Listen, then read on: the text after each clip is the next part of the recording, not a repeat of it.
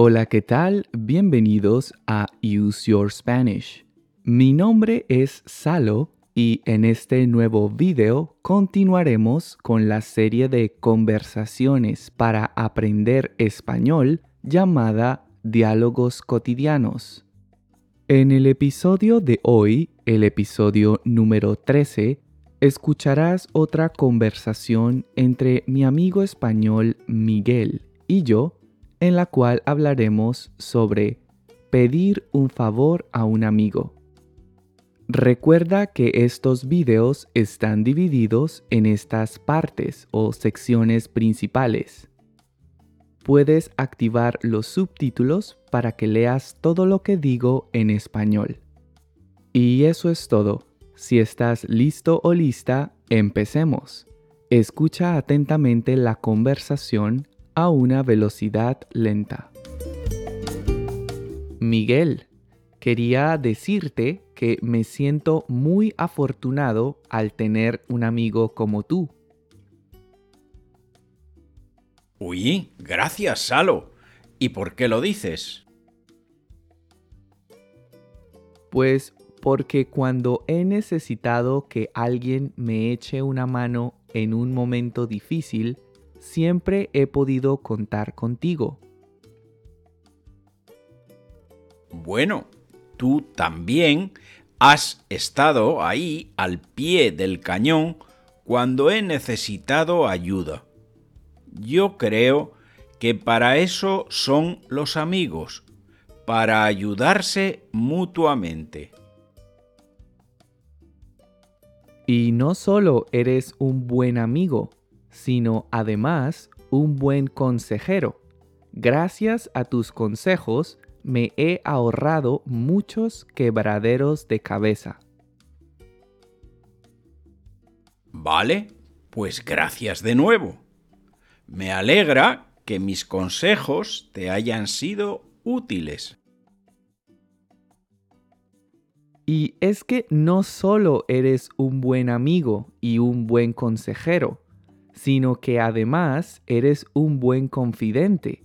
Me has guardado muchos secretos y me has cubierto las espaldas en muchas ocasiones. Aunque agradezco tus palabras, presiento que te traes algo entre manos. ¿A dónde quieres llegar con tantos cumplidos? Pero, qué desconfiado eres. Te estoy diciendo estas cosas con el corazón en la mano. Mmm, no sé. Me da la impresión de que me estás dando jabón. Te conozco bien y sé que eres de los que no da puntada sin hilo. ¿Me vas a pedir un favor? Tú siempre tan mal pensado. Yo solo quería que supieras lo mucho que te aprecio. Aunque ahora que lo mencionas, sí quisiera pedirte un favorcito pequeñito. ¿Ves como si tenía razón? Te conozco como si te hubiera parido. ¿Pudiste entender nuestra conversación? Antes de explicarte las palabras y expresiones que estaban resaltadas en negrilla, evaluemos qué tanto pudiste entender. Intenta responder las siguientes preguntas. ¿Por qué motivo Salo se siente muy afortunado? ¿Por qué motivo Salo se siente muy afortunado? Siguiente pregunta. ¿Qué cosas ha hecho Miguel por Salo? ¿Qué cosas ha hecho Miguel por Salo? Siguiente pregunta. ¿Por qué Miguel desconfía de los cumplidos de Salo? ¿Por qué Miguel desconfía de los cumplidos de Salo? Y en esta última pregunta me gustaría que compartieras tu experiencia personal con nosotros. ¿Alguna vez has recibido un cumplido de alguien solo por interés? ¿Alguna vez has recibido un cumplido de alguien solo por interés? Te invito a dejar tu respuesta en los comentarios. Y ahora sí, te voy a explicar algunas de las expresiones y palabras que usamos en nuestra conversación. Empecemos. En la conversación se usó la expresión echar una mano. Echarle una mano a alguien significa ayudar a alguien con algo o ayudar a alguien a hacer algo. Por ejemplo, Estoy aquí para echarte una mano con el español. Estoy aquí para echarte una mano con el español. Otro ejemplo. Ayer mi madre nos echó una mano con los niños.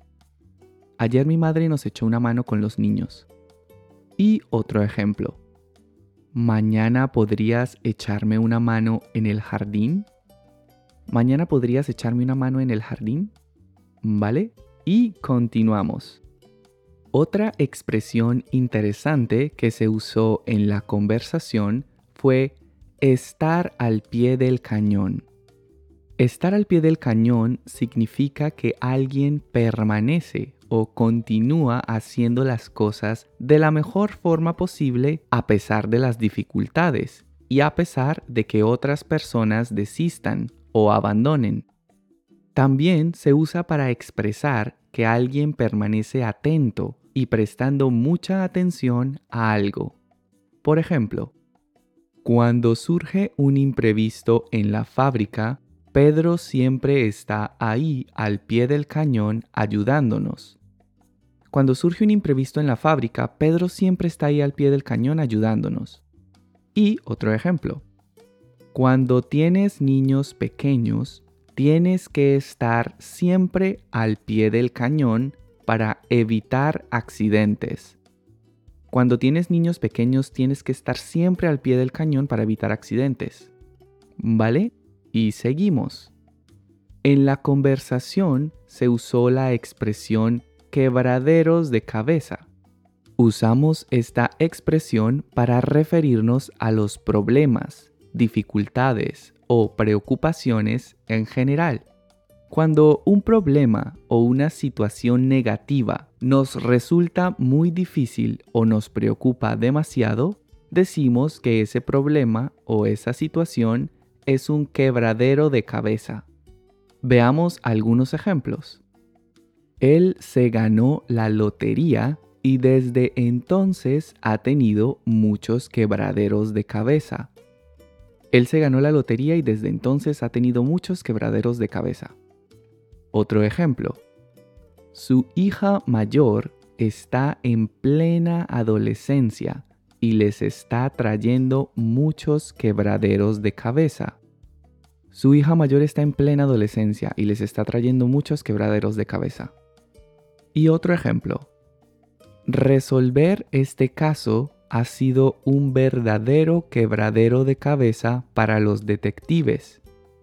Resolver este caso ha sido un verdadero quebradero de cabeza para los detectives. ¿Vale? Y continuamos.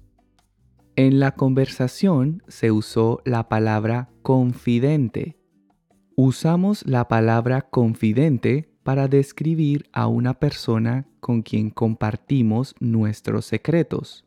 En otras palabras, un confidente es una persona de la que estamos seguros que podemos confiar completamente. Por ejemplo, Manuel ha sido mi confidente desde que éramos niños. Manuel ha sido mi confidente desde que éramos niños. Otro ejemplo. Te cuento esto porque eres mi confidente y confío en ti. Te cuento esto porque eres mi confidente y confío en ti. Y otro ejemplo. Diana y María ahora son amigas y confidentes. Diana y María ahora son amigas y confidentes. ¿Vale? Y continuamos. Otra expresión interesante usada en la conversación fue cubrirle las espaldas a alguien. Aunque esta expresión se usa para indicar que protegemos o resguardamos a alguien ante un peligro, También se usa para expresar que apoyamos o ayudamos a alguien a hacer algo a escondidas, es decir, a hacer algo en secreto sin que otras personas se enteren. Por ejemplo, gracias por cubrirme las espaldas y no contarle a mamá que anoche llegué tarde a casa. Gracias por cubrirme las espaldas y no contarle a mamá que anoche llegué tarde a casa. Otro ejemplo. No entiendo por qué le cubres las espaldas a Juan. Él ni siquiera es tu amigo. No entiendo por qué le cubres las espaldas a Juan. Él ni siquiera es tu amigo. Y otro ejemplo. Me estoy arriesgando a perder mi trabajo al cubrirte las espaldas. Me estoy arriesgando a perder mi trabajo al cubrirte las espaldas. ¿Vale? Antes de continuar, quisiera pedirte un favor. Si te gusta mi contenido, déjamelo saber en los comentarios y regálame un me gusta. Así me ayudarás a que YouTube recomiende mis videos a más personas. Dale clic al botón de suscribir y activa la campanita de las notificaciones para que no te pierdas ninguno de los videos que comparto cada semana. Si quieres apoyarme para que pueda seguir creando este tipo de videos, puedes hacer una donación a través de Coffee. También encontrarás este enlace en la descripción del video. Recuerda que puedes seguirme en Facebook e Instagram y visitar mi página web www.useyourspanish.com. Y eso es todo. Continuemos con el resto del video. Otra expresión interesante usada en la conversación fue traerse algo entre manos.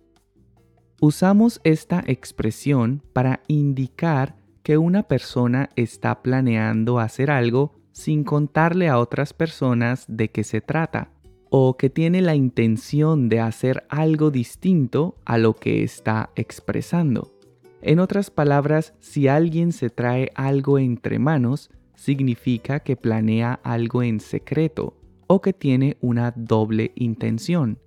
Por ejemplo, estoy seguro de que Marina se trae algo entre manos. Estoy seguro de que Marina se trae algo entre manos. Otro ejemplo. Ten cuidado con ese hombre. Me da la impresión de que se trae algo entre manos. Ten cuidado con ese hombre. Me da la impresión de que se trae algo entre manos. Y otro ejemplo. No es normal que mis padres actúen así. ¿Qué se traerán entre manos? No es normal que mis padres actúen así. ¿Qué se traerán entre manos? ¿Vale? Y continuamos. Una expresión bastante similar usada en la conversación fue no dar puntada sin hilo. Esta expresión se usa para indicar que alguien hace algo porque espera otra cosa a cambio o porque tiene una doble intención. Generalmente usamos esta expresión para referirnos a una persona que hace algo solo por interés.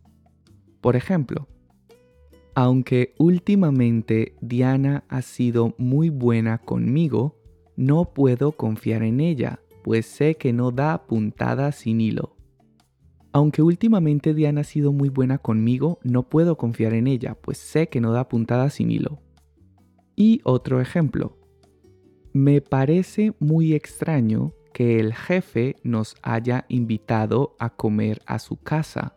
Él nunca da puntada sin hilo. Me parece muy extraño que el jefe nos haya invitado a comer a su casa. Él nunca da puntada sin hilo. ¿Vale? Y continuamos. Miguel también usó la expresión dar jabón a alguien. Esta expresión se usa principalmente en España para indicar que alguien adula o halaga excesivamente a otra persona por interés, es decir, con el objetivo de recibir algo a cambio. Por ejemplo, Diego se pasa el día dándole jabón al jefe para que lo ascienda. Diego se pasa el día dándole jabón al jefe para que lo ascienda. Otro ejemplo. A veces tengo que darles jabón a mis clientes para que compren mis productos. A veces tengo que darles jabón a mis clientes para que compren mis productos. Y otro ejemplo. Tú dale jabón al profe y verás que al final te aprueba. Tú dale jabón al profe y verás que al final te aprueba. ¿Vale? Y continuamos. En la conversación se usó la expresión con el corazón en la mano. Esta expresión se usa para indicar la idea opuesta de las tres expresiones anteriores. Es decir, si hacemos o decimos algo con el corazón en la mano, significa que lo hacemos de forma sincera y transparente. Por ejemplo, por la forma en la que él me habló, estoy convencida de que se disculpó con el corazón en la mano. Por la forma en la que él me habló, estoy convencida de que se disculpó con el corazón en la mano. Y otro ejemplo. A pesar de nuestras diferencias, me caes bien. Te lo digo con el corazón en la mano. A pesar de nuestras diferencias, me caes bien. Te lo digo con el corazón en la mano. ¿Vale? Finalmente, Miguel dijo, te conozco como si te hubiera parido. Esta expresión muy común en España se usa para indicar que conocemos muy bien a otra persona. Generalmente las personas que mejor nos conocen son nuestros padres, especialmente nuestra madre, quien nos ha dado a luz. Por lo tanto, esta expresión da la idea de que conoces a alguien tan bien como si fueses su madre. Veamos algunos ejemplos. Sabía que ibas a llegar tarde a nuestra cita. Te conozco como si te hubiera parido. Sabía que ibas a llegar tarde a nuestra cita. Te conozco como si te hubiera parido. Y otro ejemplo. ¿Ves cómo al final sí te gustó la película? Es que te conozco como si te hubiera parido. ¿Ves cómo al final sí te gustó la película? Es que te conozco como si te hubiera parido. Y esas fueron todas las expresiones y palabras que quería explicarte. Ahora escucharás la conversación a una velocidad normal para que pongas a prueba tu comprensión auditiva. Vamos a ello. Miguel, quería decirte que me siento muy afortunado al tener un amigo como tú. Uy, gracias, Salo. ¿Y por qué lo dices? Pues porque cuando he necesitado que alguien me eche una mano en un momento difícil, siempre he podido contar contigo. Bueno, Tú también has estado ahí al pie del cañón cuando he necesitado ayuda. Yo creo que para eso son los amigos, para ayudarse mutuamente. Y no solo eres un buen amigo, sino además un buen consejero. Gracias a tus consejos me he ahorrado muchos quebraderos de cabeza. Vale, pues gracias de nuevo. Me alegra que mis consejos te hayan sido útiles. Y es que no solo eres un buen amigo y un buen consejero, sino que además eres un buen confidente. Me has guardado muchos secretos y me has cubierto las espaldas en muchas ocasiones. Aunque agradezco tus palabras, presiento que te traes algo entre manos. ¿A dónde quieres llegar con tantos cumplidos? Pero qué desconfiado eres. Te estoy diciendo estas cosas con el corazón en la mano. Mmm, no sé. Me da la impresión de que me estás dando jabón. Te conozco bien y sé que eres de los que no da puntada sin hilo. ¿Me vas a pedir un favor? Tú siempre tan mal pensado. Yo solo quería que supieras lo mucho que te aprecio. Aunque ahora que lo mencionas, sí quisiera pedirte un favorcito pequeñito. ¿Ves como si tenía razón? Te conozco como si te hubiera parido. ¿Y ahora has entendido nuestra conversación? Espero que sí. De lo contrario, mira de nuevo mi explicación y repite el ejercicio. Ahora veamos las respuestas a las preguntas que te hice al principio del video. La primera pregunta que te hice fue ¿por qué motivo Salo se siente muy afortunado?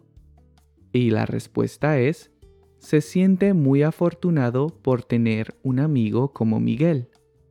La segunda pregunta que te hice fue ¿qué cosas ha hecho Miguel por Salo? Y la respuesta es, le ha echado una mano en momentos difíciles, le ha dado buenos consejos, le ha guardado secretos y le ha cubierto las espaldas.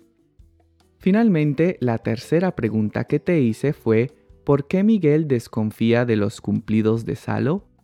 Y la respuesta es, porque sabe que Salo se trae algo entre manos. Y eso es todo por hoy. Espero que hayas disfrutado de este video y que hayas aprendido un montón de cosas nuevas. Si es así, no olvides suscribirte a mi canal, regalarme un me gusta y dejar tus comentarios. De esta forma me ayudarás a lograr que muchas otras personas descubran mi contenido. Gracias por visitar mi canal y nos vemos en una próxima lección. Hasta pronto.